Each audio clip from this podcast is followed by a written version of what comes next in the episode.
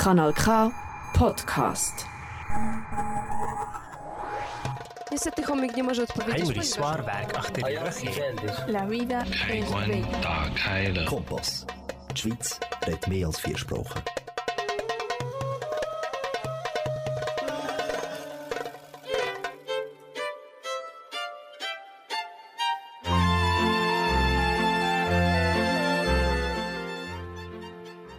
Uvaženi poštovani i cijenjeni slušalci Radija Mladost, emisije na srpskom jeziku, dobro vam veče.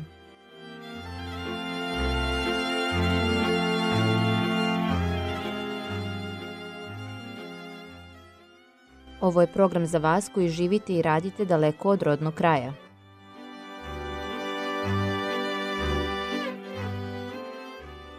Slušate nas na kanalu K. Program emitujemo svakog četvrtka od 20 do 21 čas na frekvencijama 94,9 MHz, područje Baden-Wettingen 92,2 i područje Zofingen-Olten 103,4 MHz.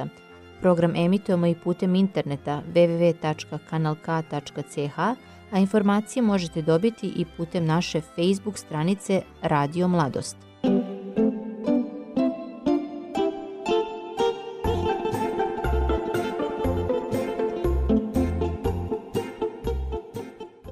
Das Radio Mladost sendet jeden Donnerstag um 8 Uhr abends ihre Ausgabe vom Kanal K in serbischer Sprache.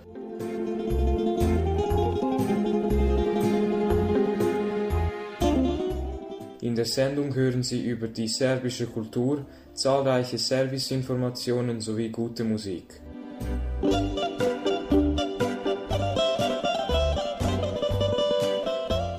Die Ausgabe wird von Angelka Krasovic, Marica Stanisic, Soran Mihailovic und Daniela Glisic verwirklicht. Bleiben Sie die ganze Stunde mit uns.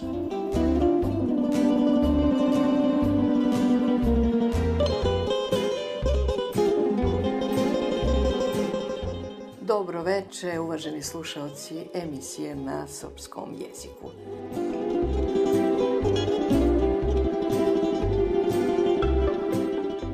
Kako bi smo ostali zajedno svih 60 minuta, evo kratkog pregleda naše večerašnje emisije.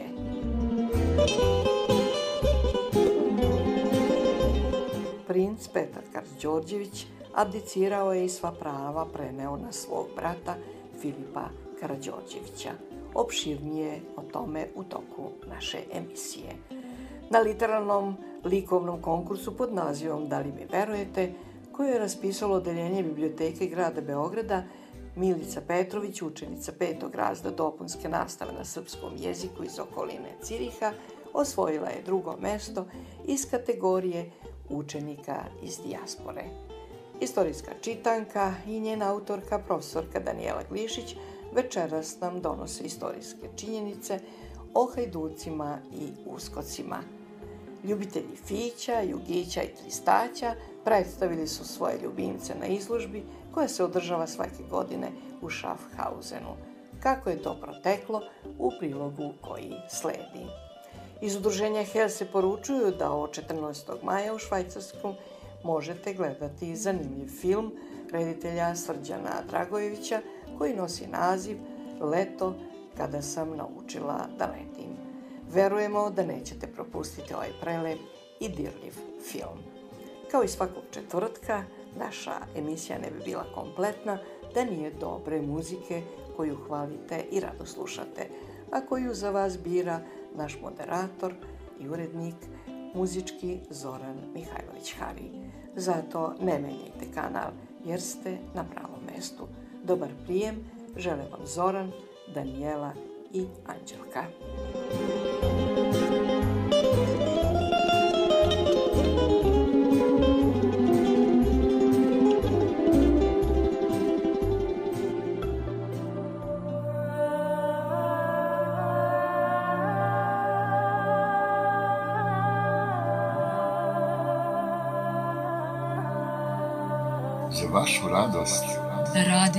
Radio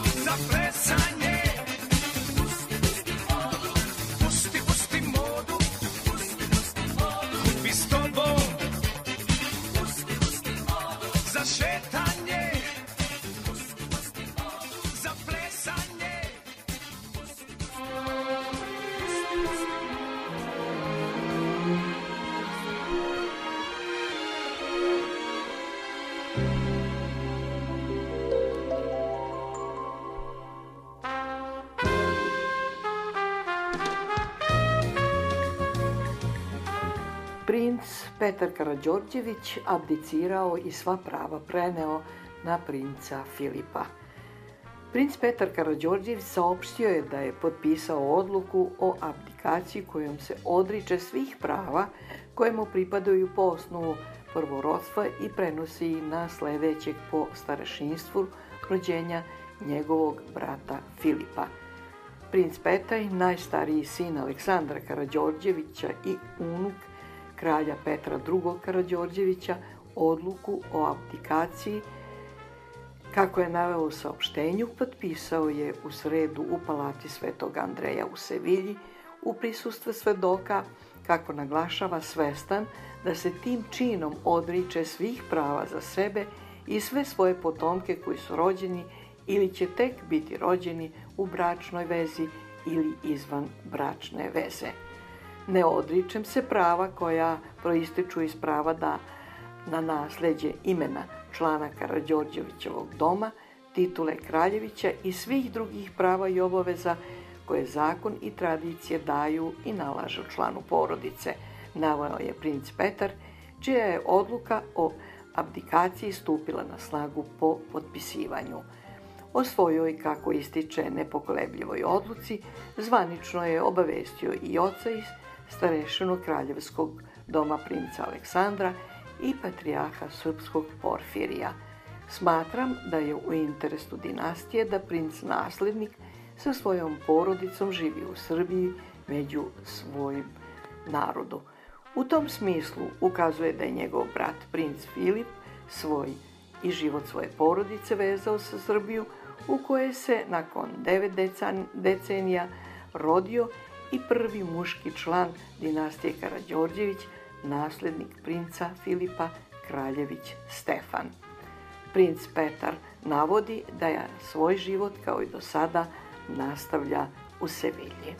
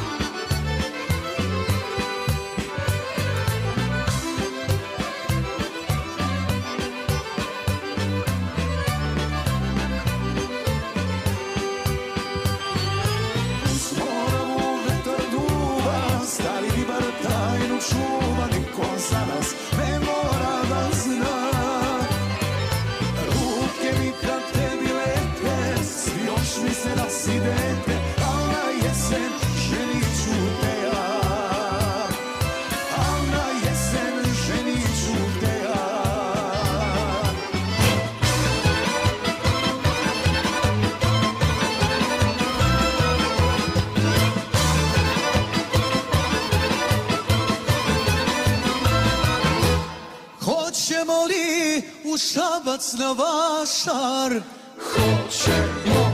Hoćemo li u Šabac na vašar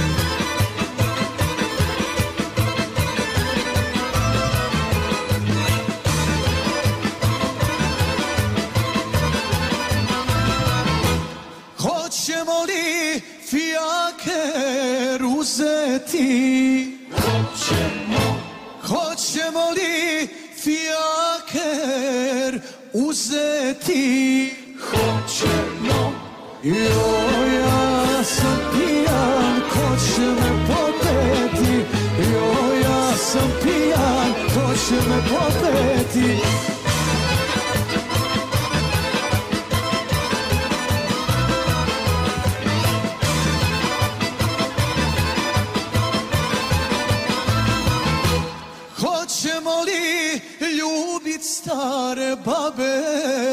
Nećemo. Hoćemo li ljubit stare babe? Nećemo. Stare babe, za večare slabe, joj stare babe, za večare slabe.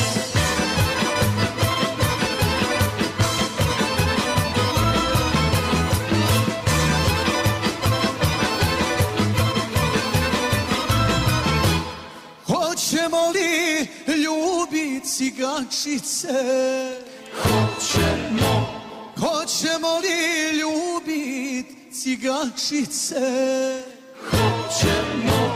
Cigančice, žive žeravice, joj cigančice, žive žeravice, cigančice, žive žeravice, joj cigančice, žive žeravice.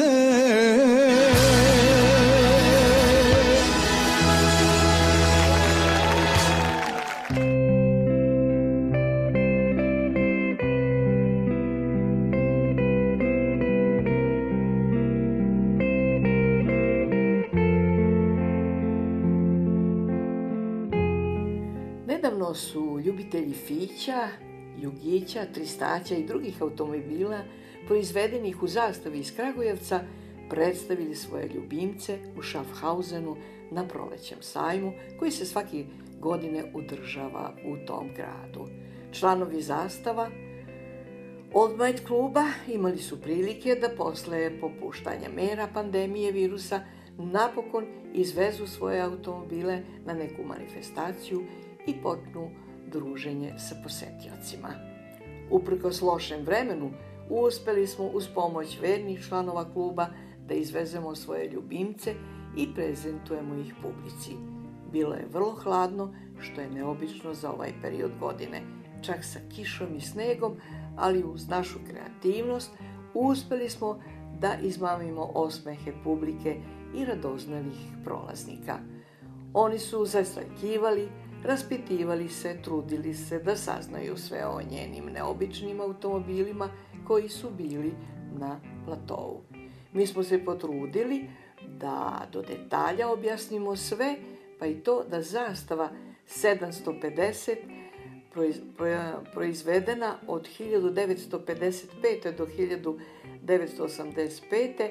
a Jugo Cabrio samo 500 primjeraka uglavnom za američko tržište, kaže Danijela Rašković, podpredsjednik zastava Oldtimer kluba.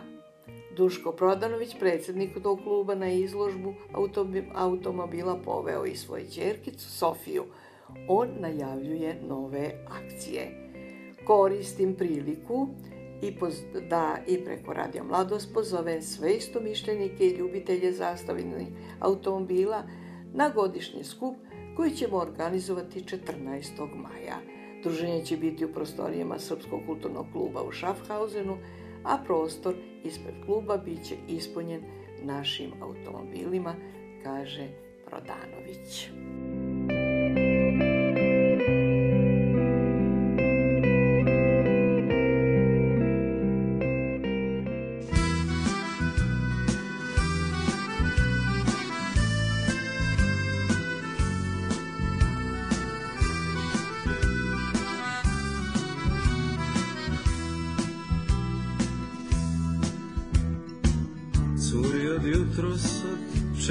Pet Rešilo nebo da potopi svet. Nad gradom danima vise iste kulise. Poliva kiša, al to joj je zanat Ma sve mi je ravno, ko severni banat Manje više. I sa kišom i bez kiša se vuče kod teretni voz. Deli večeras da pomolim nos? Klasika, konobar, un kafe, macchiato. Pa da. Prolazi vreme, al tomu je manir I sve je to plitko, ko plekani tanjir. I zeš sliku, nigde jedra na vidiku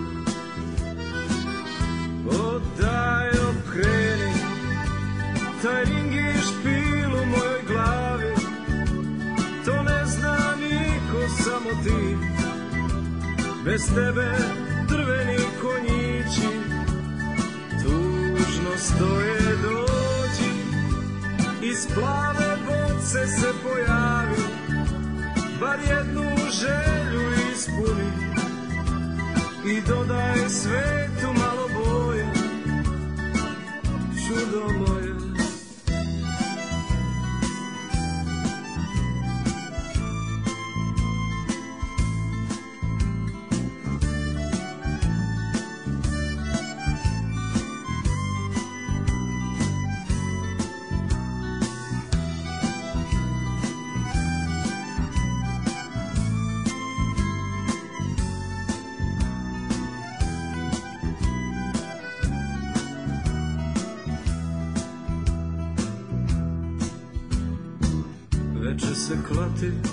prezreli klip.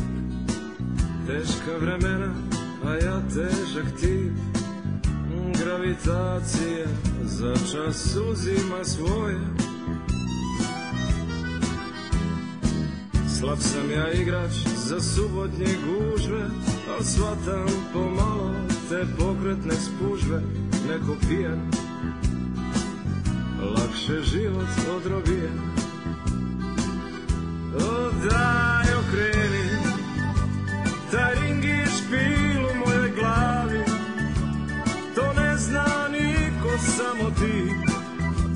Bez tebe drveni konjići Tužno stoje dođi Iz plave boce se pojavi Bar jednu želju ispuni. I dodaj svetu malo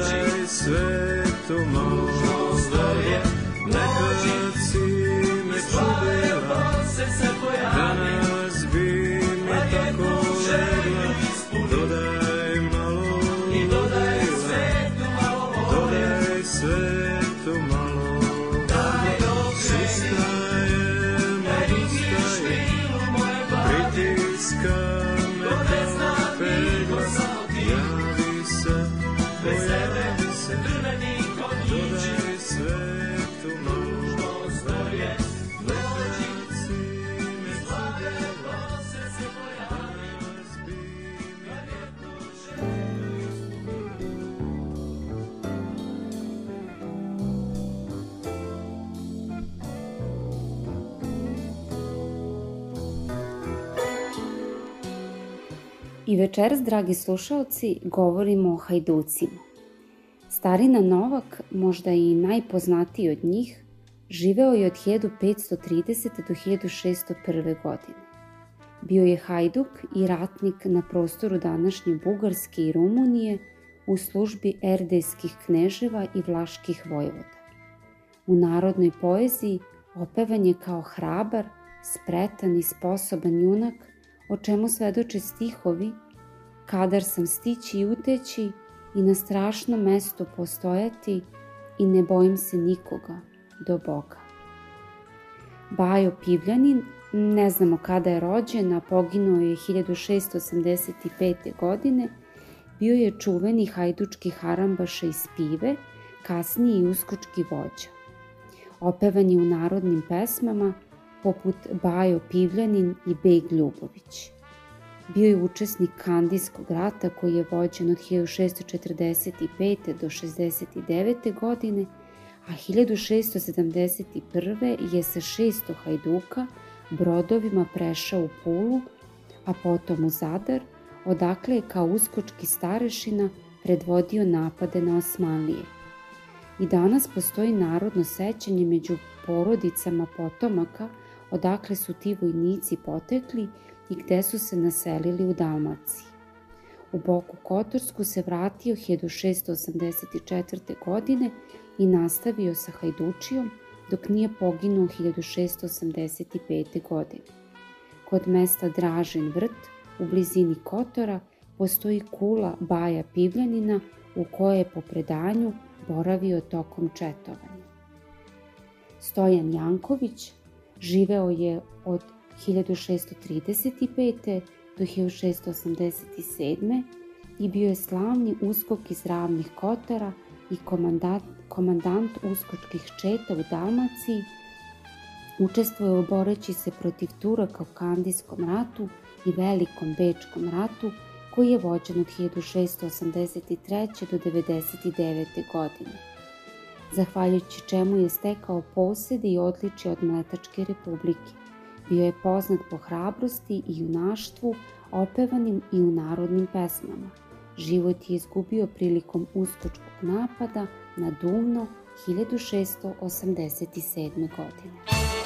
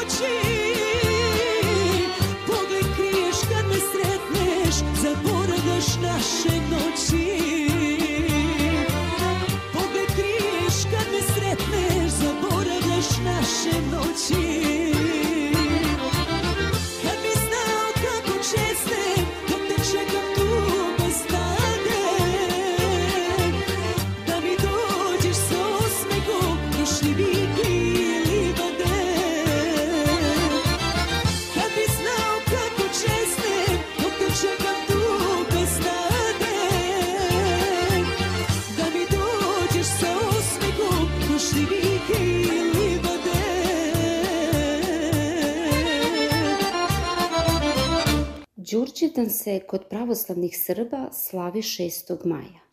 Međutim, ovaj praznik ima u svesti i sećanju srpskog naroda posebno značenje. Naime, u vreme kada su Srbi bili pod turskom vlašću, o Đurđevdanu u proleće okupljali su se hajduci i kretali u svoje pohode protiv turskog jarma.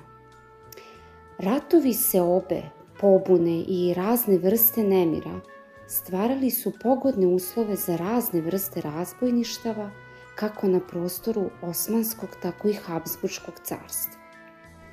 Nije opravdana njihova podela na razbojništva severno od Save i Dunava i Hajdučiju južno od pomenutih reka, budući da su učesnici u njima bili pripadnici istog naroda.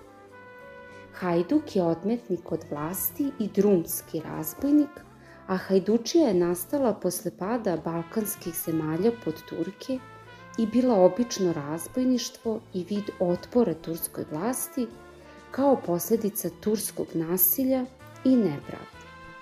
Nije uvek moguće razdvojiti kada su hajduci nastupali kao razbojnici i pljačkaši, a kada su pružali otpor turskom nasilju. Hajduči je uvek bilo više u vreme ratova, nasilja i anarhije. Tada je bilo više hajduka i hajdučkih družina koje su imale i po 500 ljudi.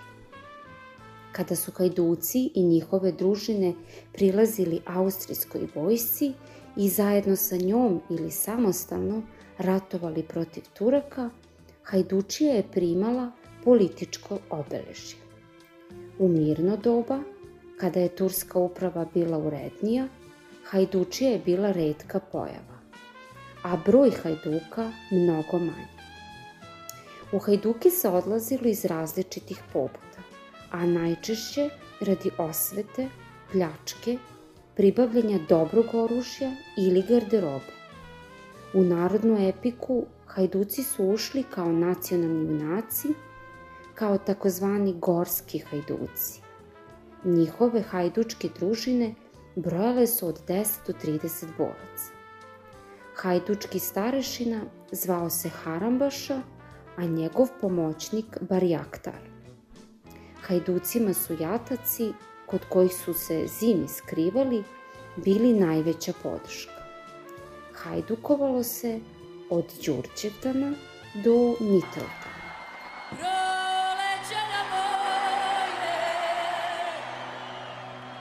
Rame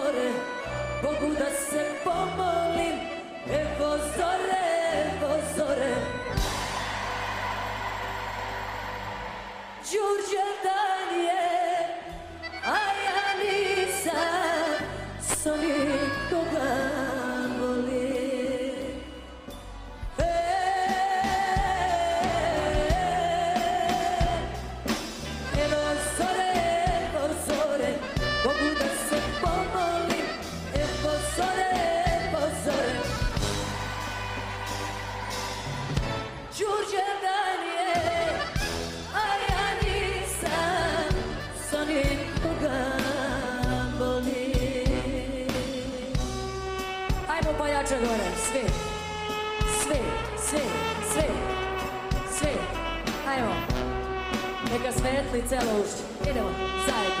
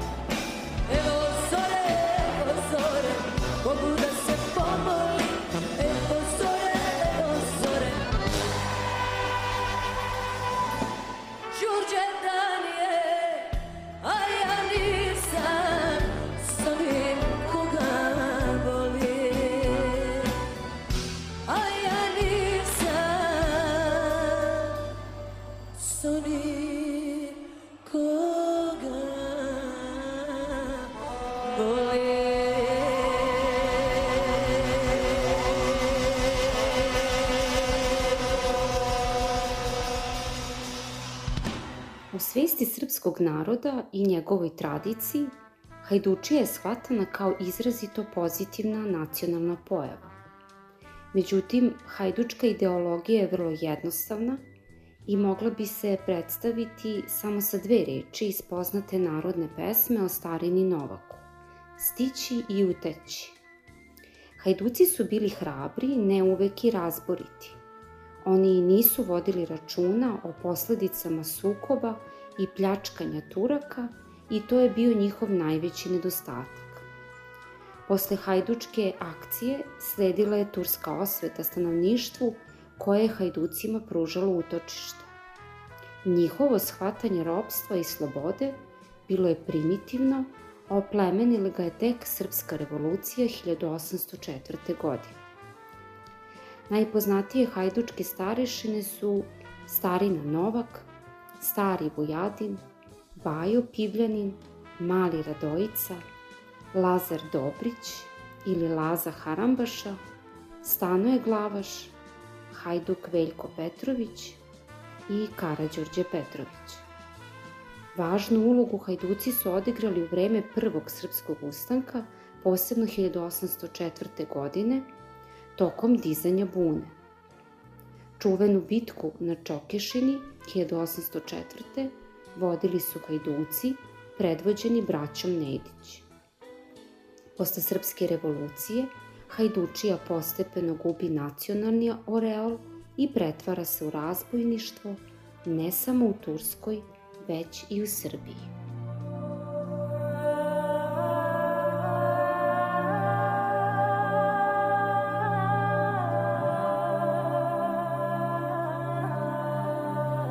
Vašu radost. Radio Mladost. Sijam kao milion A ti si u mraku s njom. Priznaj šta si skrivio Šta si to sad učinio. I direktnom linijom Dođi po mene, budi moj. Da druge ne bi birao Kada bi se kraj mene smirio. Moj si favorit, to i to i to Tebi sve se oprašta Volim te, ali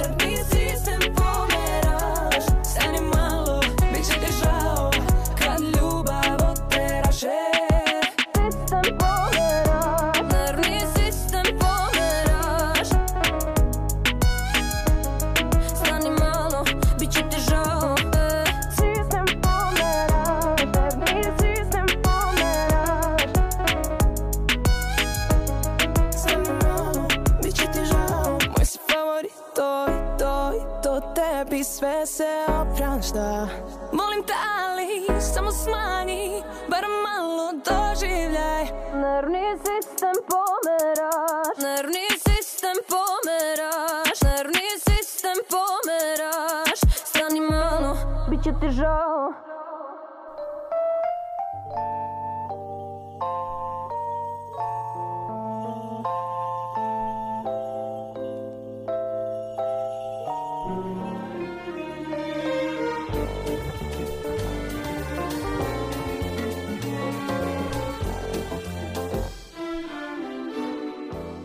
Na literalno-likovnom konkursu Da li mi verujete, koje je raspisalo Dečije odeljenje Biblioteke grada Beograda povodom Međunarodnog dana knjige za decu, istogodišnjica rođenja Dušana Radovića, Milica Petrović, učenica petog razreda dopunske nastave na srpskom jeziku iz Menedorfa kod Ciriha osvojila je drugo mesto u kategoriji učenika iz dijaspore od petog do osmog razreda. To Milici nije prvo učešće na nekom konkursu u Srbiji. Prethodno je na konkursu Najlepša bajka Kulturnog centra Čukarica pohvaljena za svoju bajku Topla suza, a Milica je ponosna na dosadašnje rezultate. Ona kaže da voli da piše priče, piše mi ih i na srpskom, kaže Milica, i na nemačkom. Jedino što na nemačkom pišem samo realne priče, dok kad pišem na srpskom mogu da maštam koliko hoću, otkrila nam je Milica. Ona ne krije da joj je posebno obradovalo i to što njen rad naišao, našao se na panonu, post, pano, pardon, postavljenom u prostorijama biblioteke prilikom dodele priznanja u Beogradu. Nastavnica a, male Milice, Milica Marković, kaže da je pravo zadovoljstvo raditi sa učenicima kao što je Milica. Uvek želi da sazna više. Sve zadatke rešava sa lakoćom i raduje se svakom novom saznanju. Višestruko je, višestruko je talentovana i uvek nađe način da sebe motiviše za svaki izazov koji joj se dopadne. Rado pomaže drugima i drugi učenici vrlo rado sarađuju sa njom. Ej, živote, šta mi radiš to? Čijom si me rukom propleo, brate? Sve sam staze, sve da prošao,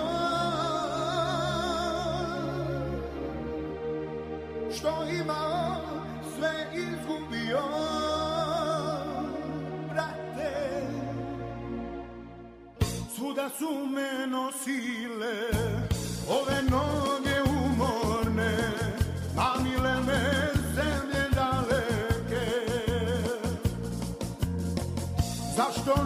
vetar sreće otvoriti vrata neće, da se smirim dušu umirim. Ej, duša ciganska,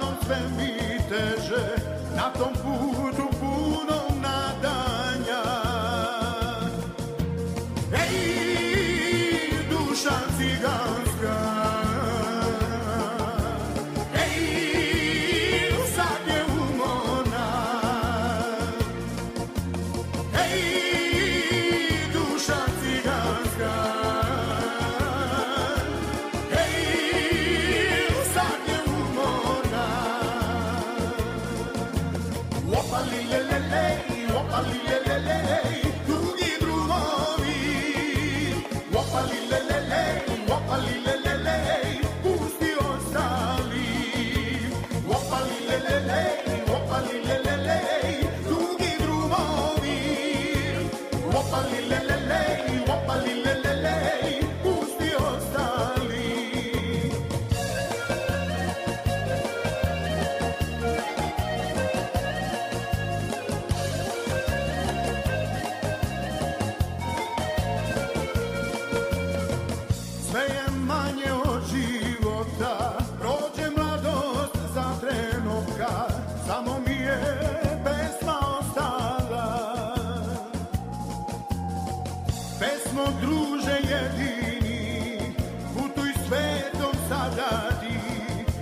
Ćeš nekom nadu doneti.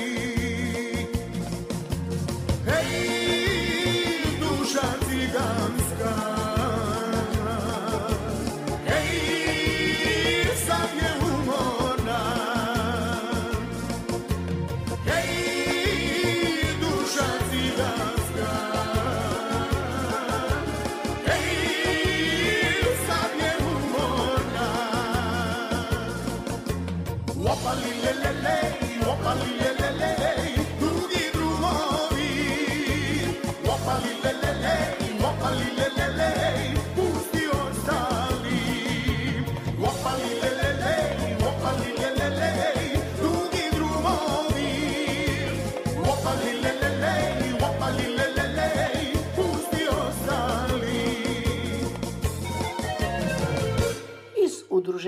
Helse poručuju da od 14. maja u bioskopima u Švajcarskoj možete pogledati film Leto kada sam naučila da letim Srđana Golubovića. U filmu go- govori se o nežnoj priči, odrastanju i pomirenju. 12-godišnja Sofija mašta o kampovanju sa ekipom i svom prvom poljubcu. Ipak, primorana je da letovanje provede u trošnoj porodičnoj kući na Hvaru sa svojom pomalo napornom bakom Marijom i lucas- luckastom babatetkom Luce. Bez društva, dometa interneta, Sofijin život na Hvaru je pravi pakao. Ali monotoniju ubrzo prekida neobično ponašanje baka Marije. Sofija naslučuje da je u pitanju nekakva tajna romansa, ali velika je istraga babinog ljubavnog života zapravo rezultira otkrićem dugo čuvane porodične tajne.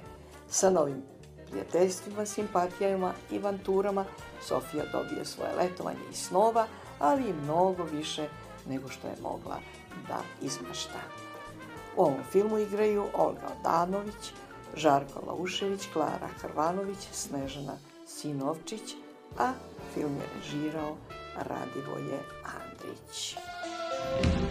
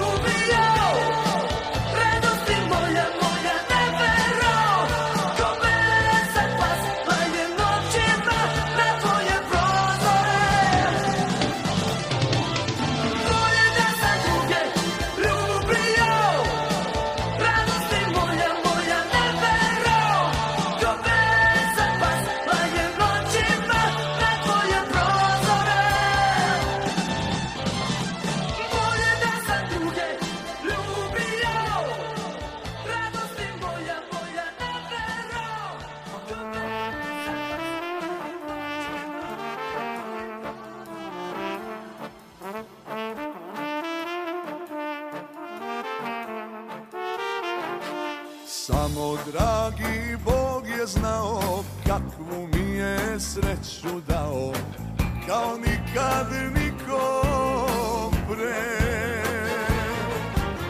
Moj si pravi dragulj bila Srcu draga, duši mila Ti si meni bila sve.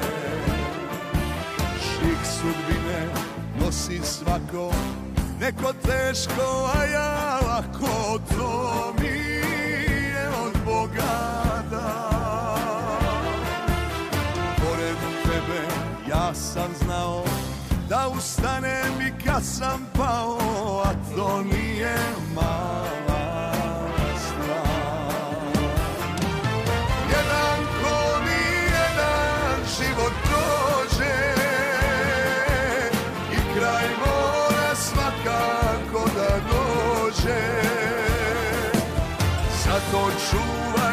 suze svoje Kada sati se odbroje I kad nebo nastavi nas.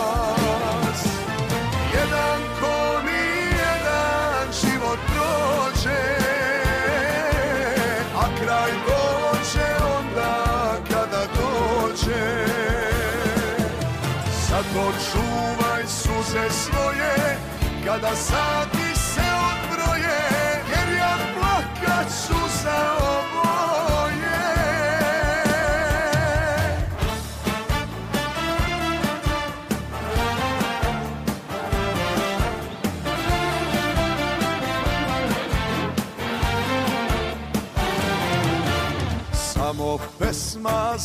ti me, nikad ne zaboravi me.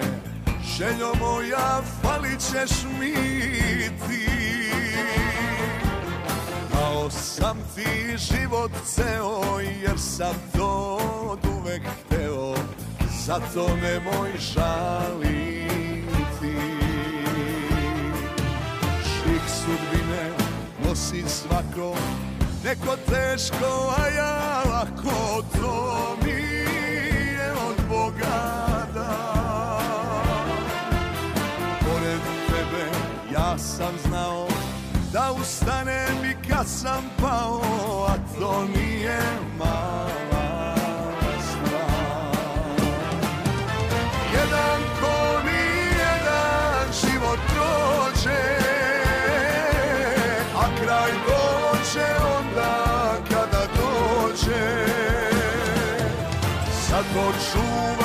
suze svoje Kada sati se odbroje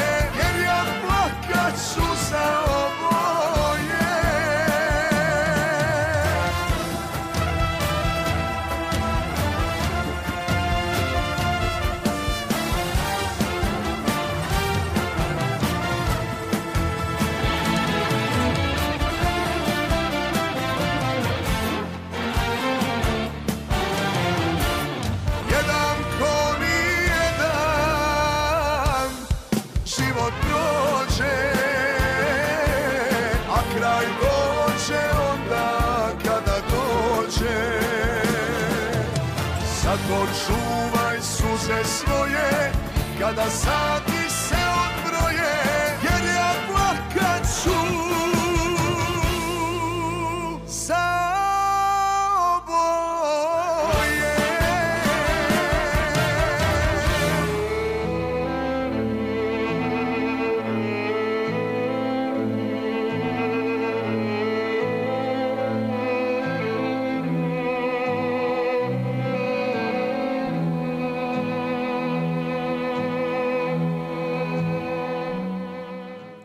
slušalci, to bi bilo sve za naše večerašnje javljanje.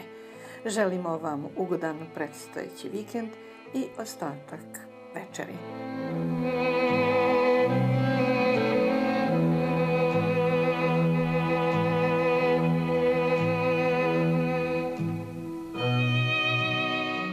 Emisiju realizovali Zoran Mihajlović Hari, Danijela Glišić i Anđelka Krasojević. Laku noć.